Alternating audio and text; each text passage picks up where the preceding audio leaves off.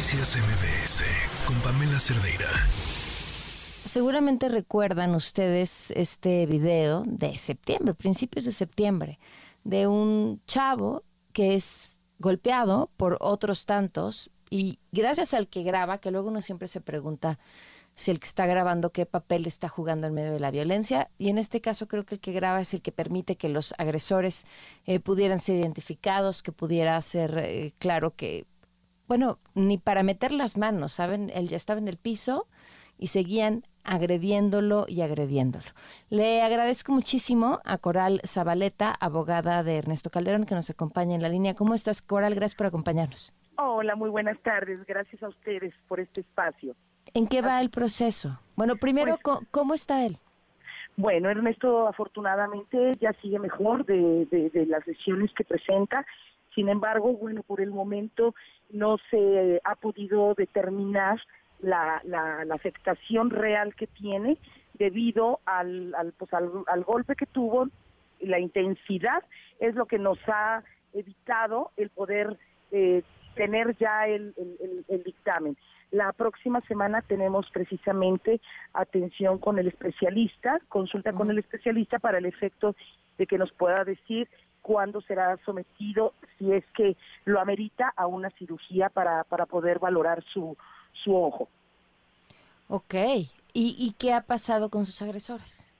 Bueno, pues los agresores, como ustedes bien saben, pues se- siguen adentro de dos de ellos, de los imputados, que están dentro del penal de aquí de la ciudad de Puebla de San Miguel. Sin embargo, bueno, tenemos cinco personas más que están por el momento todavía, este, pues, sin ser localizados por parte de la fiscalía y es una parte que nos está preocupando mucho. Eh, toda vez porque el día jueves de la semana pasada, sí, mi cliente Ernesto Calderón fue víctima de un hostigamiento junto con su familia y la, su, la- su servidora por parte de personas cercanas a la familia de los imputados que se encuentran en prisión preventiva y pues bueno, estamos preocupados porque fue realmente ¿Qué pasó? fuga de información por parte de la fiscalía y pues estuvieron tomando videos, fotografías al vehículo. Eh, entonces fue un, un, un evento que desde luego pues emocionalmente dañó mucho a la familia. al Pero, pero a ver, que- perdón, Coral, te voy a regresar un poquito. ¿Qué fue lo que les hicieron? ¿Les estuvieron tomando fotografías? ¿En dónde Sí, cómo? fuimos a una consulta que teníamos ya eh, programada con Ernesto ignoramos quién fue la persona que les informó en dónde nos encontraríamos, pero sabemos que se infiltró por parte de la Fiscalía General del Estado. Estuvieron estas personas en el en el lugar y pues obviamente eh, empezaron a, hostigar a mi, a mi cliente y pues si salimos de ahí con un estado emocional muy, muy, muy difícil para Ernesto porque se, se estaba tratando desde la fecha en la que sucedieron este, los hechos, el, el 9 de septiembre, lo teníamos pues ya un poquito contenido en terapia psicológica y con el evento de la semana pasada pues volvió a decaer emocionalmente. el ¿Cómo, joven. ¿Cómo saben que el hostigamiento fue de parte de los familiares de estos dos que se encuentran detenidos? Eh, personas cercanas, personas cercanas, no, no familiares. Eh, no te puedo dar nombres de las personas por el sigilo de la de la carpeta, sin embargo, ya presentamos la denuncia correspondiente y ahorita estamos en espera de los de las videograbaciones del lugar de los hechos para poder corroborar eh, el hostigamiento del que del que fueron objeto. Bueno, y en el caso de los otros cinco, están ilocalizables, eh, ¿suponen que habrán salido ya del país?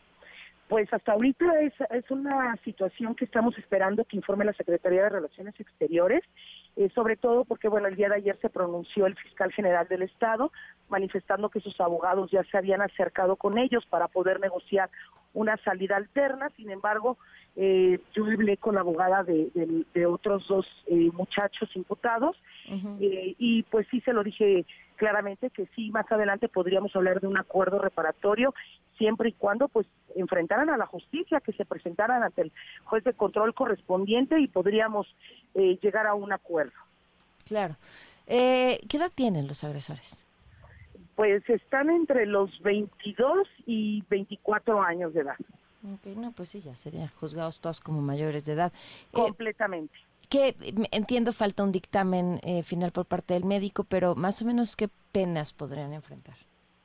todo depende de la lesión que finalmente tenga Ernesto, eh, si va a haber disminución o no en la vista de, de, su ojo derecho, todo va a depender de esa situación que se pueda reclasificar la lesión como corresponda. Como puede subir, como puede bajar la, la clasificación, todo depende de, de lo que nos arroje el, el dictamen final.